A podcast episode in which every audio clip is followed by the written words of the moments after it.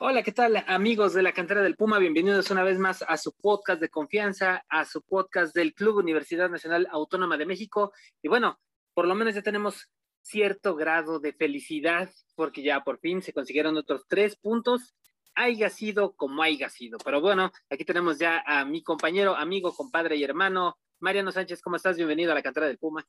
Mi querido Iván, muy buenas eh, a todos, escuchan este podcast, ya saben, su podcast de confianza. Y sí, a lo mejor, pues poco más felices, ¿no? de que Pumas por fin sacó el triunfo. No me gustaron las formas, pero pues al final de cuentas es una victoria que te acerca a los puestos de, liguilla, de la reclasificación, que te hace creer que todavía es posible ver a Pumas en la fiesta grande. Vamos a hablar de ello más adelante. Pero bueno, o sea, eh, me da gusto por lo menos venir al programa y que no estemos hablando otra vez de una derrota, que bien pudo ser así, ¿no? Con, lo que sucedió en el arbitraje y demás, muchas circunstancias, un partido rarísimo, pero bueno, eh, contento de que Pumas por fin ganó eh, de nueva cuenta en el Guardianes 2021. Y es que lo, que pasó eh, en el Alfonso Lastras el domingo a las 5 de la tarde fue realmente surreal. Creo yo que en cierto sentido sí hay una ayuda arbitral. No sé si decir ayuda, es un error arbitral. Hay por lo menos uno de esos tres goles que le anularon al San Luis uno sí puede ser válido y fue el primero, el que, el que pasó casi a los dos, tres minutos, en el cual viene un centro, Nico Ibáñez se la quita de las manos a Talavera, no hay una falta evidente, Talavera no la tiene en control, entonces debió de haberse eh, el gol. Eh, al final en las tomas eh, no se sabe muy bien incluso qué marca el árbitro, dicen que se marca una falta. Yo no veo ningún golpe de Nico ilegal a Talavera, pero empezó como, eh, eh, este partido empezó como con un tanque de oxígeno, ¿no? Porque de nueva cuenta los errores de Pumas, ¿no? No atacar, no ir hacia el frente, no hubo disparos, no se inquietó en el primer tiempo.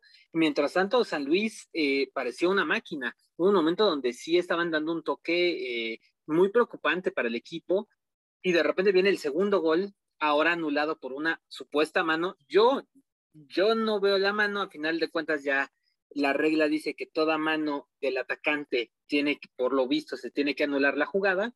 Entonces, bueno, podemos dársela por buena al VAR otra vez, el segundo del VAR. Y bueno, ya para el segundo tiempo creo que Pumas mejora un poco. Eh, obviamente se nota en la parte de las ausencias tanto de Mozo como de, Johan Vázquez. Es una pena que Luis Quintana se haya lesionado. Eh, tuvo que entrar Gerardo Moreno en el primer tiempo, que no lo hizo ni bien ni mal, simplemente cumplió a secas en algunos momentos se veía un poco despistado, pero en otros por lo menos solventó la situación, ¿no? Y, luego viene la, parte del tercer gol anulado, que también está bien, eh, bien anulado porque estaba en fuera de lugar otra vez Nico Ibáñez.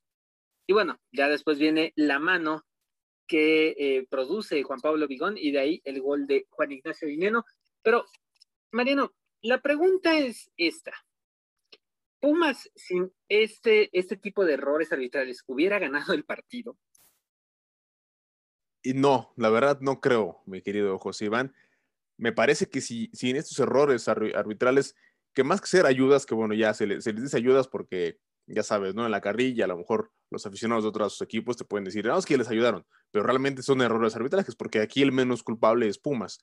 Pero yo creo que sin ese error del, del primer tanto, sobre todo, que me parece que es eh, el que más deja dudas y el que Arturo Bricio dijo que, que sí hubo un error claro, y lo, mencionó en su informe de la, de la, Comisión de Arbitraje. Me parece que, que si ese gol hubiera entrado, muy probablemente se hubieran venido dos o tres más para Pumas, porque el equipo no estaba jugando bien, de verdad que no se veía por dónde. Eh, eh San Luis atacaba y atacaba y atacaba, y a lo mejor ese gol hubiera dado más tranquilidad al equipo rojiblanco, ¿no? Y eso hubiera orillado que Pumas también se hubiera tenido que al frente, Digo, estamos especulando meramente, pero sí creo que eh, sí afectan muchísimo al San Luis y el trámite del partido hubiera sido diferente sin estos errores arbitrales.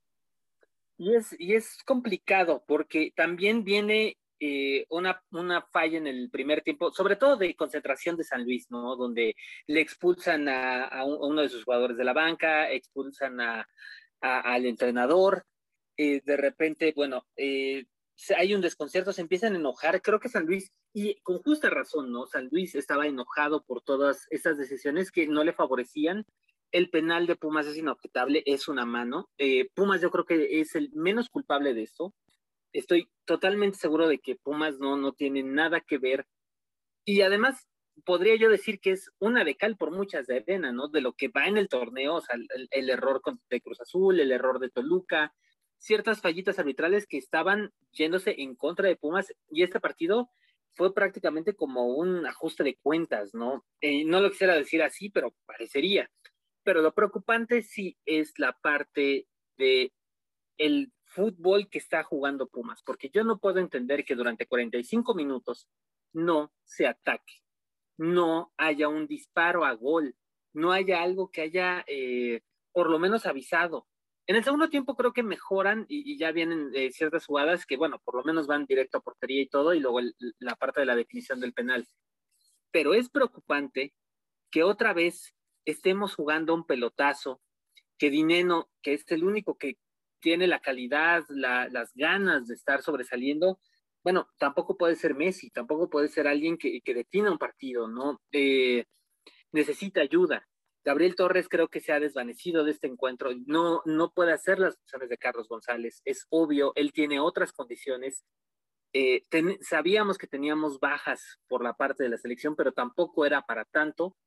Y ahora viene este descanso que va a ser para, bueno, eh, recuperar jugadores, eh, ver qué es lo que sucede con los que están en el preolímpico. Esperemos que ninguno se lesione. Pero de ahí en fuera, hoy Pumas tiene con este resultado, más allá del el error o no error arbitral, tiene en sus manos la calificación, Maca. Sí, tiene en su mano la calificación y, puede ser probable, ¿no? O sea, esta semana te puede venir muy bien de descanso, de decir, ok, a ver, vamos a replantear una vez más en el torneo lo que hemos hecho, porque eh, yo te acepto que digas, bueno, que se ganó como sea y le acepto la afición que, el sábado decía, no, ya ni modo, se ganó y ya está, hay tres puntos y, y cuéntenlo como quieran. Eso te lo, te lo creo en la jornada 1, 2, 3, máximo 5. Pero ahora mismo estás en un punto de definición donde si no juegas bien, donde si no estás bien eh, armado, pues no vas a llegar muy lejos, ¿no? Y, quedan cinco partidos eh, en la Liga MX complicados porque quien me diga que Pachuca va a ser fácil, que viene de tres victorias consecutivas, pues no está mal. Que Necaxa va a ser fácil en Aguascalientes, pues tampoco. Que Tigres, a pesar de, que no, no, pasa por su mejor momento, pues también tampoco va a ser fácil, ¿no? Porque tienen un plantel que de la noche a la mañana despierta, ya sabemos cómo son los equipos de Tuca. Puebla, que también está jugando muy bien con Ormeño, y al final el América, que también está, eh, me parece, el máximo candidato al título junto a Cruz Azul. La calificación está ahí, se puede, me parece que se tiene que ver en los próximos dos partidos a qué va a aspirar Pumas, contra Pachuca y contra Necaxa, esos dos partidos me parece puntualmente los más, eh, los, los clave, por así decirlo, y eh, el equipo tiene que mejorar muchísimo. ¿Cómo? No sé, porque Lini ya le está moviendo y, va a trabajar ahora sin los seleccionados eh, esta semana del, del Prolímpico, que ojalá, como dices tú, que no se lesionen. Por ahí vimos a, Sebastián Saucedo con Estados Unidos, que bueno que tiene minutos, eh, le hacen falta, porque, porque Pumas también le puede venir bien. Entonces, vienen, vienen un par de semanas clave, por no tres, porque esta semana no cuenta por ser ficha FIFA, donde vamos a ver hasta dónde puede llegar Pumas y si le va a alcanzar o no para alcanzar esa, esa hipotética reclasificación. Tenemos 12 puntos. Hoy, hoy el Club Universidad está en el lugar 15. Increíble, está en el lugar 15 con 12 puntos, aún con que ganó. ¿eh? eh abajo de nosotros está Guadalajara, Necaxa y Juárez. Juárez prácticamente está eliminado, o sea, por más que, que pudieran ganar, no, no lo va a hacer. Los que tienen todavía posibilidades increíbles, Necaxa y Guadalajara. Los que están arriba de nosotros, Tigres, San Luis, Pachuca, Mazatlán y Querétaro. Son cinco partidos, si los multiplicamos por tres son 18. Pumas haciendo un milagro o, ya, viéndolo de la mejor forma posible o sacando los resultados como debería, si gana los cinco llega a 30 puntos. Con eso se califica incluso hasta directo. No creo. Eso ni siquiera lo piensen. Ah, podemos ser optimistas, pero no podemos ser tontos.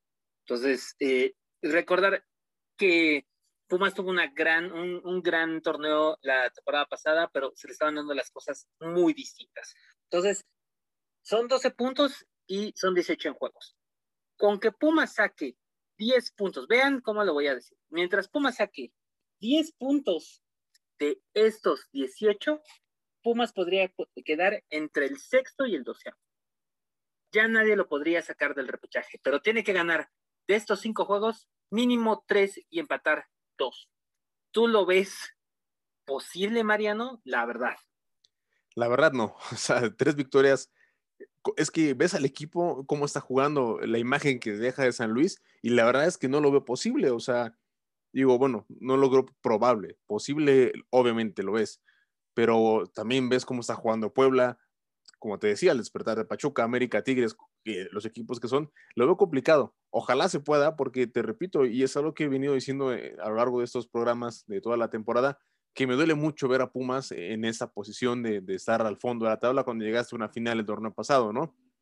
Pero también puede servir para ya decir, ok, a ver, eh, sí llegamos a una final, pero también tienen que haber cierta limpia de futbolistas que ya tienen rato que no tienen que estar y que ganaron tiempo extra o una beca, la ampliaron eh, con, la, con la final, ¿no? Eh, y lo, aquí también lo hemos dicho innumerables ocasiones, el caso de Iturbe, el caso de Fabio Álvarez, varios jugadores que no están en el nivel que se necesita para jugar en Pumas. Entonces, mira, algo bueno va a salir, ya sea que la eliminación eh, eh, haga que venga esta limpia o que se consiga la reclasificación y que nos hagan soñar una vez más como lo hicieron hace seis meses.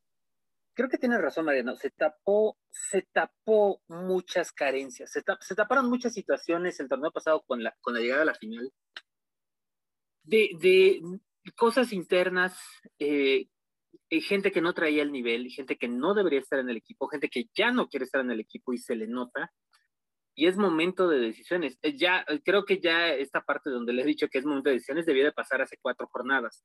Y yo espero que el, que el Club Universidad y la llamada inteligencia deportiva esté trabajando ya, incluso con marchas forzadas, para empezar a buscar jugadores buenos, bonitos, baratos, que puedan llegar por lo menos en cinco posiciones y que no sean tapones de canteranos. Y cuando digo tapones de canteranos es gente que no, no deba de tapar lo que ahorita está bien dicho. Por ejemplo, no necesitamos, no necesitamos un, un, un de contención porque Eric Lira lo está haciendo bastante bien. No necesitamos un portero porque Talavera lo está haciendo bien. Quizá podamos necesitar un defensa central porque no sabemos la, la situación de Johan Vázquez en su momento, si es que se puede ir a Europa o no con el eh, jugando Juegos Olímpicos. Necesitamos obviamente un lateral, lo necesitamos y, no lo podemos fabricar. Eh, incluso el, hombre que podía haber estado eh, ahí, que era Oliver Torres, en su momento, eh, lo, están, este, ¿cómo se llama? Lo, lo suspendieron en la sub-20 por lesionar de una manera muy fea a un jugador de Santos Laguna, incluso tuvo una fractura expuesta. Entonces, no tienes laterales, necesitas ir por uno. ¿Por cuál? Por el que sea. Hay muchos. En el mercado nacional y en el mercado internacional hay más. Entonces, necesitamos un delantero del estilo de Carlos González. Que parecería muy complicado tenerlos, hay que buscarlos. Por eso no hay que casarse con los representantes, porque los representantes van a tener los mismos jugadores, la misma variedad de cartas, la, eh, la misma, el mismo vicio.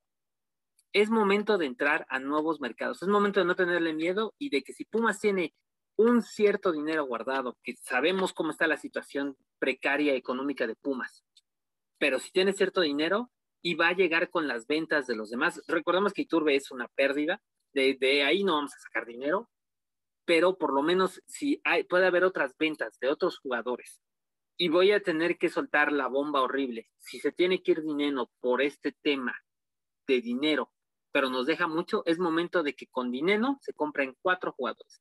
Como en su momento, Nicolás Castillo, porque hay que recordarlo, Nicolás Castillo dejó dinero para que se compraran a Carlos González, a Felipe Mora, a Martín Rodríguez y no me acuerdo quién más también llegó en ese paquete.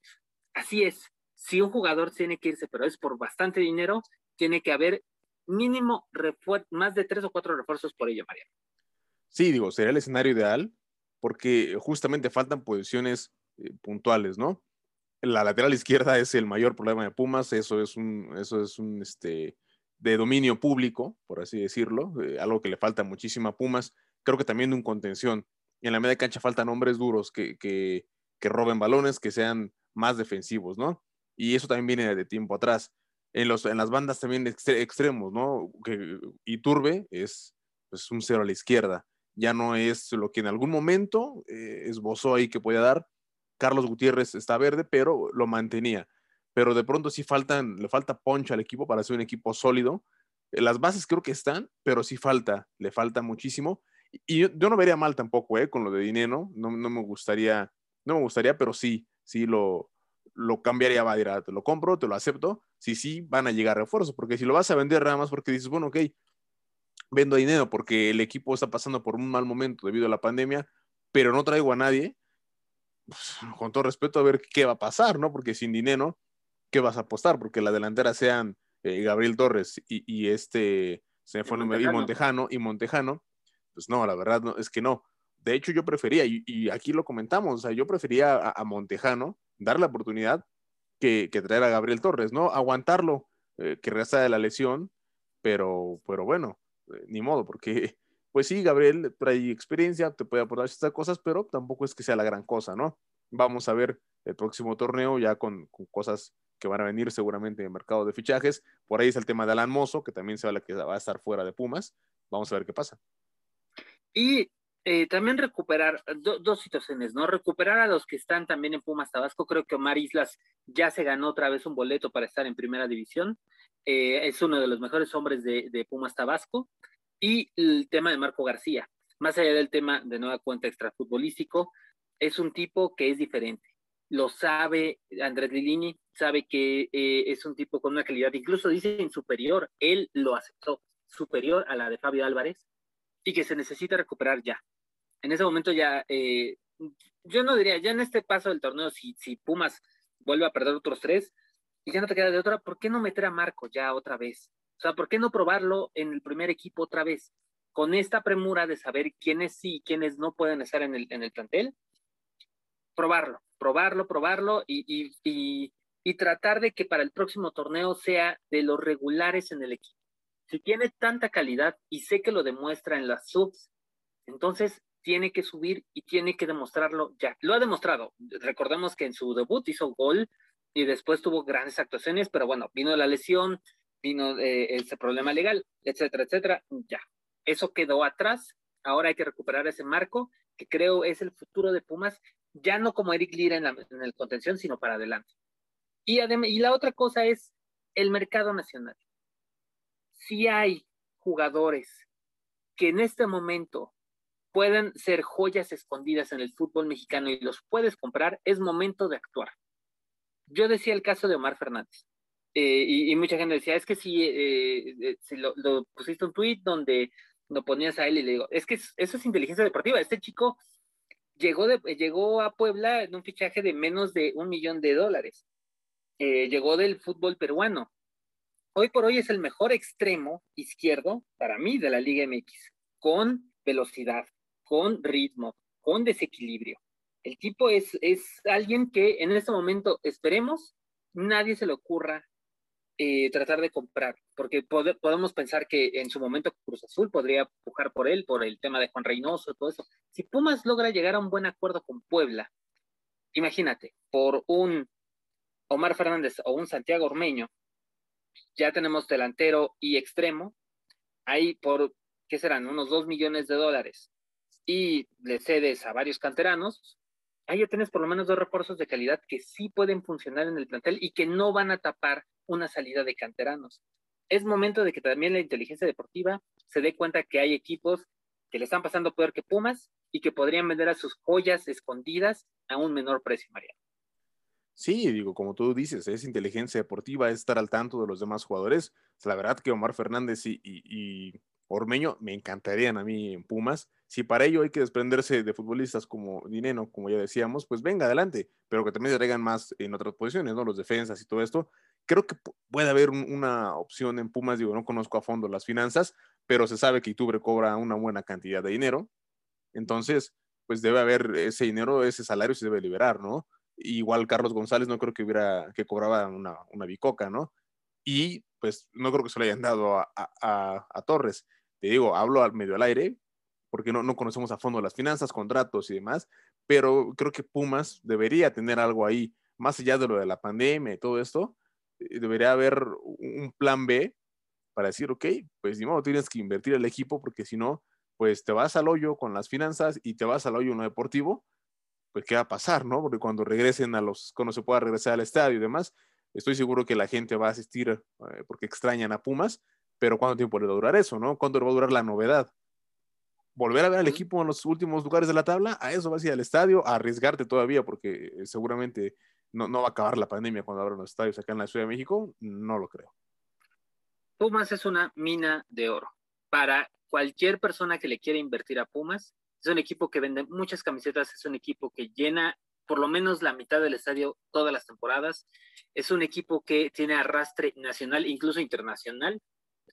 Yo no entiendo que, por qué llenar tantos huequitos con tantos eh, patrocinadores chiquitos. Tendrías que ir por uno grande, por uno realmente grande, uno de peso, uno que pueda dar el dinero suficiente para traer recursos. Pero eso es parte del club, de la directiva, y esperemos que entiendan que en estos tiempos de pandemia y que ha cambiado la situación durante un año para que ya dejemos de pensar en juntar a 200 patrocinadores y nos vayamos por tres, pero tres grandes y chochos. Pero bueno, eh, ¿qué pasó en la sub-20? San Luis eh, le ganó 2-1 a Pumas, anotó Brian Falcón por parte de los universitarios en la sub-17. Pumas ganó 3-0, goles de Alan Guzmán y doblete de Alec Álvarez. Eh, bueno, parece que Pumas no le fue tan mal en, en estas partes, todavía Pumas las subs están un poco alejadas de los puestos de liguilla, pero ahí van. Y eh, se dio el caso de eh, Pumas Femenil, ya por fin pudieron jugar en el Estadio Olímpico Universitario ante León, eh, la verdad fue un, momento muy emocionante. Y lo bueno es que ganaron, ganaron 2-0 con goles de Santa María y de Dinora Garza, quizá Santa María una de las jugadoras principales y más importantes del equipo. Y de nueva cuenta, el triunfo se les da Mariano. Y bueno, histórico, histórico que el fútbol femenil llegue ya permanentemente a Ciudad Universitaria. Sí, histórico, históricos goles de, Pumas en Ciudad Universitaria, histórico lo que pasó, histórico triunfo, y qué bueno que otra vez las chicas regresen a los, puestos de arriba de la Liga MX femenil, que se habían perdido un poquito tras la derrota contra América, vino, vino Tigres también, qué bueno que regresen y pues muchos más, ¿no? En Ciudad Universitaria que, que se convierte en algo habitual porque da mucho gusto verlas ahí y es su casa donde se merecen que, estén. ¿Por qué no ver una final del fútbol femenil ahí en Ciudad Universitaria? Sería mágico, ¿no? Sería increíble y tremendo. Y ya se demostró que antes de la pandemia, recordamos que el último partido de la Ciudad de México con gente fue un Pumas Cruz Azul de fútbol femenil y en ese momento ya estaba viendo si se podía entrar o no, si se podían vender boletos. Yo creo que sí, cuando esto se vuelvan otra vez a los estadios, cuando ya, ya se recupera un poco la, la vieja normalidad, esperemos que el fútbol femenil atraiga esas masas y que también le cree dinero a la institución. Pero eso solamente lo podremos ver cuando termine esto, cuando termine la pandemia. En fin, eh, nada más rapidísimo, eh, Alan Mozo y Johan Vázquez fueron titulares en el primer partido ante República Dominicana, en la cual la selección mexicana ganó 4 a 1 en el Proolímpico. Y después Alan Mozo eh, fue relegado a la banca y solo quedó Johan Vázquez para el encuentro ante Costa Rica. ¿Veremos a Alan Mozo en el, en el partido ante Estados Unidos, Mariano? Fíjate que yo creo que sí, porque el Jimmy me parece que va a, rotar. México trae un equipazo, el mejor del preolímpico y aunque pongas eh, suplentes van a aparecer titulares, ¿no? Porque eh, puede jugar Mozo, puede jugar Mayorga, puede jugar quien sea y, es un equipazo. Creo que sí lo vamos a ver. No sé cuánto tiempo le, dé el Jimmy y seguramente va a ir a buscar el triunfo. También con Johan Vázquez, que a mí me parece que a Johan ahora lo puede rotar. Ahora puede ser esa la rotación porque Johan sí jugó los dos partidos. Entonces, pues un descanso no vendría mal pensando ya en las semifinales de, este Prolímpico para buscar ya el pase a, los, a Tokio 2020 recordar que el boleto olímpico se da si se gana la semifinal. No necesariamente se tiene que ganar la final, con la semifinal y con el nivel tan pobre, tan desastroso de la CONCACAF en estos momentos. Si alguien ha visto el preolímpico y ha visto los partidos, ha sido espantoso el nivel de CONCACAF. Entonces México no debería tener problemas para calificar caminando a, este, a estos Juegos Olímpicos de Tokio 2020-2021. Y bueno, eh, también veremos si eh, Alfredo Talavera tiene oportunidad de ser titular en la selección mexicana, ya sea ante Gales o ante Costa Rica, allá en Europa. Entonces, creo que es una buena prueba. Creo que Talavera eh, está recuperando el nivel, Mariano, y, puede ser, yo, yo, lo veo peleando el puesto ante Ochoa.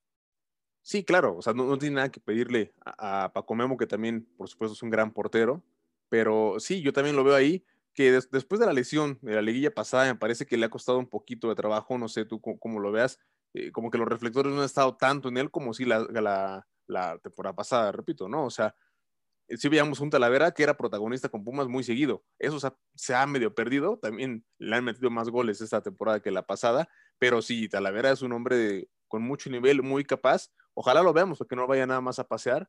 El Tata le, gusta eh, Talavera y, ojalá sí podamos verlo no solamente ahora, sino en la Copa del Mundo. Sería fantástico tener un, portero de Pumas en el Mundial los dos mejores partidos de, Talavera en este torneo siento que fueron ante Santos y ante Cruz Azul. Fueron donde otra vez volvió a brillar Tala de una manera impresionante y si el Tata lo está llevando a pesar del bajón de juego, eso significa que, confía en él. Esto fue una, esta fue una convocatoria de favoritismos y se notó el favoritismo. Hay, hay, ya habrá polémica, pero bueno, eso les tocará a los demás. Mientras tanto, bueno, ya para finalizar, eh, después de esta fecha FIFA viene Pachuca, un rival que estaba en el último lugar junto con nosotros y de repente un subidón. Eh, el, triunfo ante Tigres les dio una subida eh, anímica y de puntos bastante importantes. ¿Tú qué esperas de este partido, Mariano? Espero que sea un partido muy, muy entretenido. Lo veo difícil para Pumas por cómo viene repuntando Pachuca y por el nivel que mostró Pumas antes de la fecha FIFA. Ojo, esto puede ser un antes y un después. Eh, ojalá veamos a, un Pumas diferente, a un Pumas eh, más ofensivo, con más idea, y que nos recuerda lo que fue el torneo pasado, ¿no? De esto dependerá si hay posibilidades o no de alcanzar una, repesca. Vamos a ver. Yo creo que este va a ser el partido clave, este y el de Necaxa, pero eh, por este se empieza. Si sacas un triunfo, te vas motivado a Aguascalientes y ahí un equipo motivado, un equipo embalado previo a liguilla, nadie lo para.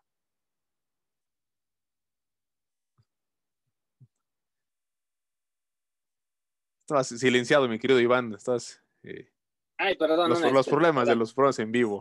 Sí, los problemas de una, disculpa. Eh, como te digo, llegar ante Tigres después de dos victorias, ya con 18 eh, puntos, sería prácticamente un, un, reto, un reto y además, sobre todo, creo que un envío anímico importante. Recordemos, Tigres, ya, ya llegaremos a esa jornada, pero creo que Tigres no es el mismo ni siquiera de hace tres meses. Así que ojo con eso. Y yo creo que con eso nos despedimos, Mariano. La verdad es que vamos a rezarle al mejor santo para que todo esto salga como queremos que es que Pumas pueda ganar y pueda estar en la liguilla, por lo menos en el repechaje de ese Guardianes 2021.